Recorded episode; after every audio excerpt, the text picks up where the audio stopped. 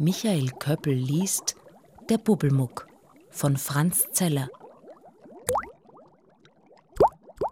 Bei Florentin und Penny hat sich ein Wasserkobold eingeschlichen. Der Bubbelmuck blubbert aus Wanne und Brunnen. Florentin ist sein Versteckspiel nicht geheuer. Gemeinsam mit seiner großen Schwester Penny macht er sich auf die Suche nach dem Kobold, obwohl Penny gar nicht an den Bubbelmuck glaubt. Teil 6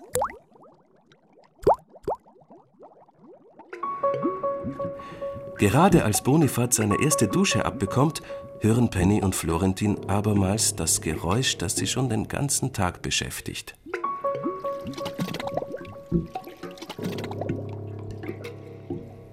Es kommt aus der Pumpe. Vor Schreck hört Florentin zu pumpen auf. Der Bubbel, der Bubbelmuck ist wieder da, schreit er. Penny lässt sofort den Schlauch fallen und läuft zum Brunnen.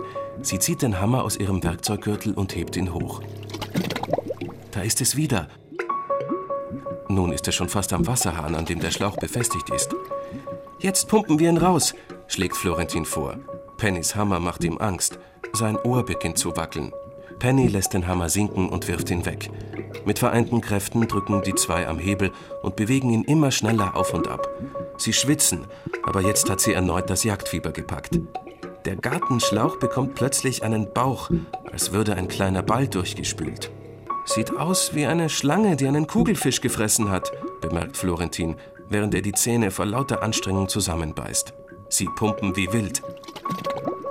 Der Bubbelmuck im Schlauch wird immer weiter zum Ende des Schlauchs gedrückt.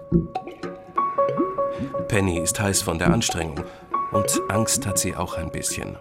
Aber das sagt sie Florentin nicht. Schließlich ist sie die Große, die glaubt, sie müsse immer besonders mutig sein. Bonifaz hat sich in der Zwischenzeit das Wasser aus dem Fell geschüttelt und ist unbemerkt auf den untersten Ast des Baumes geklettert. Plötzlich springt der Penny auf den Kopf, er beißt sie ins Ohr und danach Florentin ins Kinn.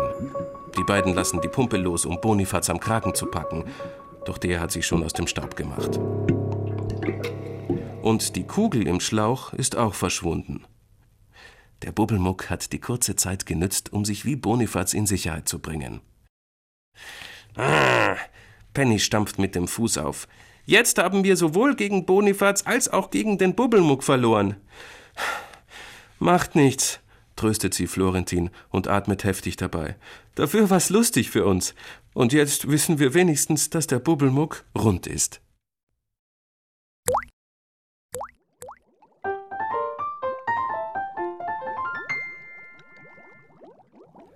Mahlstunde für vier Lauser. Florentin ist müde. Jetzt ist es nämlich zehn Minuten vor Viertel vor sechs, und da ist Florentin immer müde. Obwohl Florentin die Uhr noch nicht kennt. Aber wenn der kleine Zeiger auf der Tieruhr über dem Elefantenrüssel steht und der große über dem gähnenden Löwen, dann ist dies für ihn das Zeichen zum Müdesein.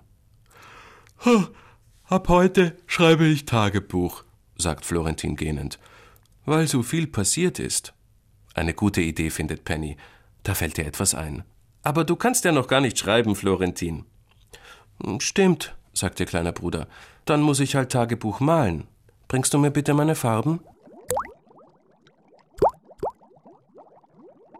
Michael Köppel las Der Bubbelmuck von Franz Zeller. Klangcollagen Philipp Scheiner. Die nächste von insgesamt acht Folgen hören Sie nächste Woche. Das gesamte Hörbuch Der Bubbelmuck gibt es auch als E-Book samt Downloadcode via Amazon.